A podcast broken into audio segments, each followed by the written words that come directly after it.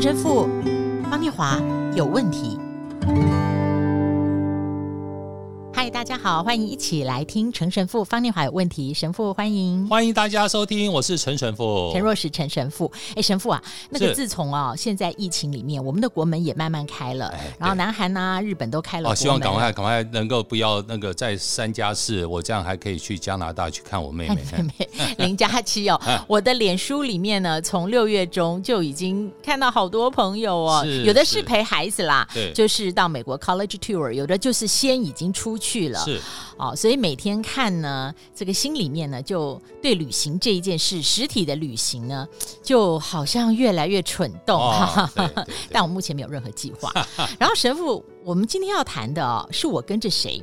你知道我我的经验里面，我从来没有参加过任何旅行团，是台湾跟国外一次都没有。是，但是啊，你们可以去看陈若石陈神父的脸书，哎、他到疫情以前哦，哎呀，到欧洲朝圣啊，到以色列圣地啊，到马来西亚哦，哎、长时间的这个讲道，不得了，对，哎、几乎年年旅行，啊、多彩多姿啊，而且都是有教友团。是，但是我反着问呢、哦，神父，你有没有遇过不尽理想的领队？那他会怎么样影响全团的旅程跟心情？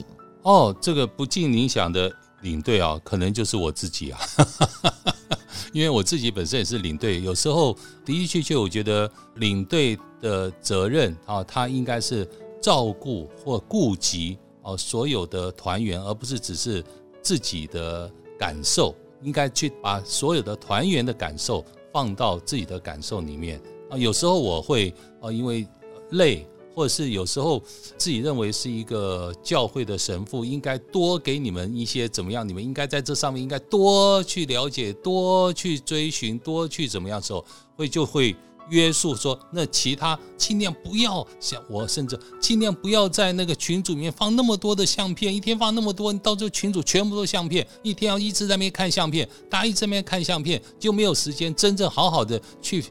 反刍今天的所有的行程、经验、感动、祈祷都没有哦，所以这时候哦，一些叫我怎么怎么限制这么多？那、呃、可能在某些角度上。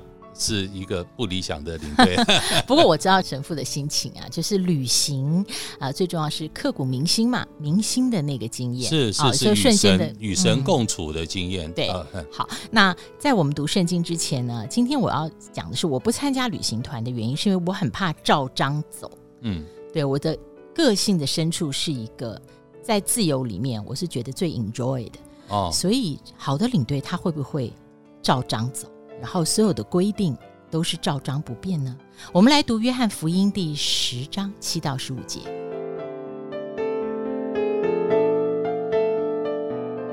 耶稣又对他们说：“我实实在在的告诉你们，我就是羊的门。凡在我以先来的，都是贼，是强盗，羊却不听他们。我就是门，凡从我进来的，必然得救，而且出入得草吃。盗贼来。”无非要偷窃、杀害、毁坏。我来了，是要叫羊得生命，并且得的更丰盛。我是好牧人，好牧人为羊舍命。若是雇工不是牧人，羊也不是他自己的。他看见狼来，就撇下羊逃走。狼抓住羊，赶散了羊群。雇工逃走，因他是雇工，并不顾念羊。我是好牧人，我认识我的羊，我的羊也认识我，正如。父认识我，我也认识父一样，并且我为羊舍命。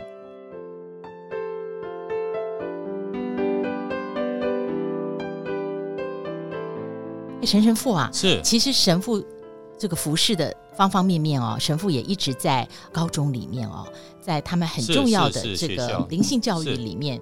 是神师，但是我真的不认为啊，在养成一个人的学校教育里面，对于我们生命这个旅程，我们应该怎么样的踏上这个旅程？怎么样追寻？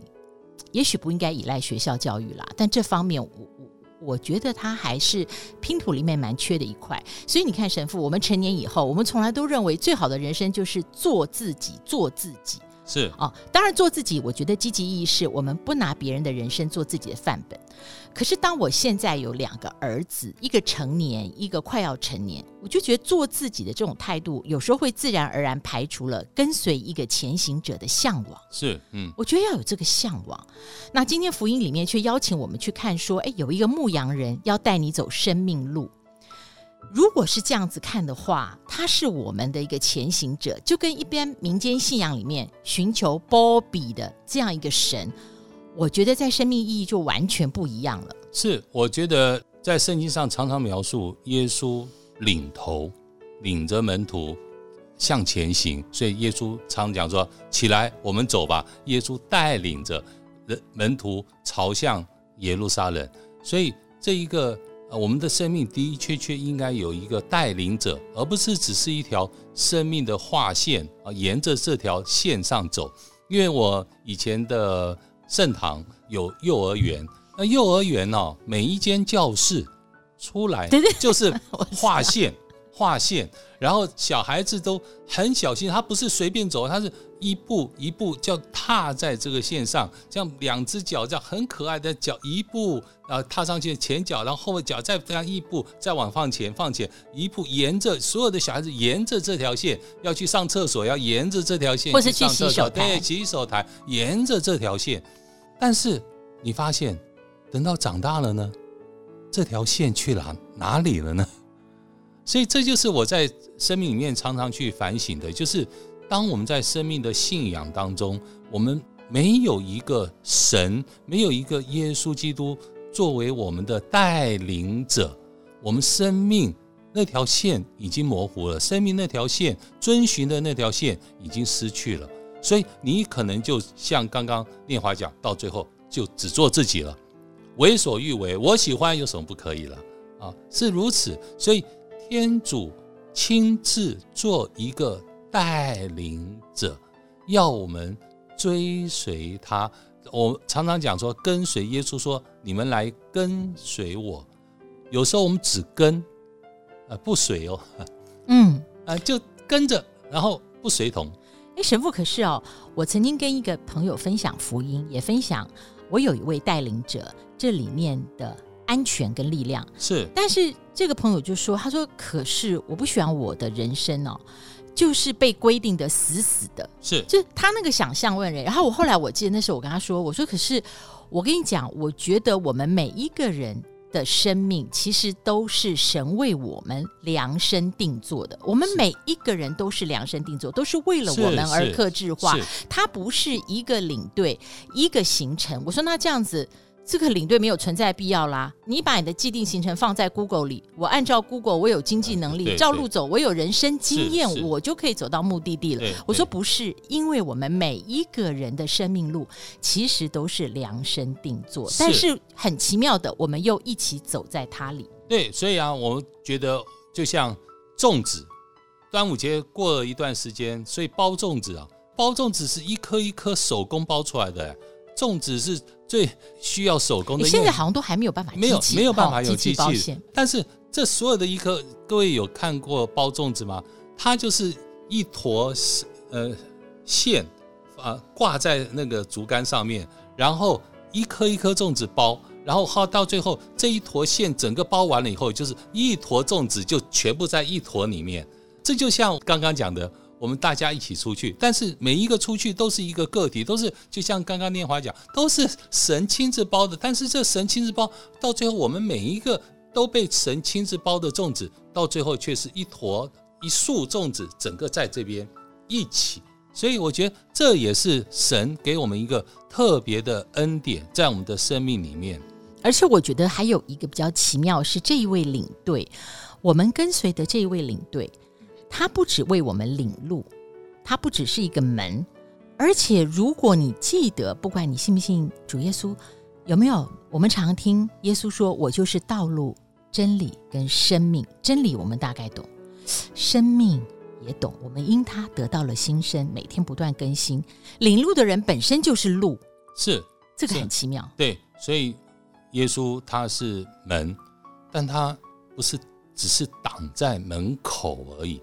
它不只是门，它还有口，所以用中国话讲那个门口，对，因为门也可能不开。对对对对，还有一个口，所以耶稣基督他是门，所以在这样门的过程里面，他是某种程度他保护，他甚至这个是一个途径。你有没有什么门门路？门路，你有没有什么门路？门路是不是途径呢？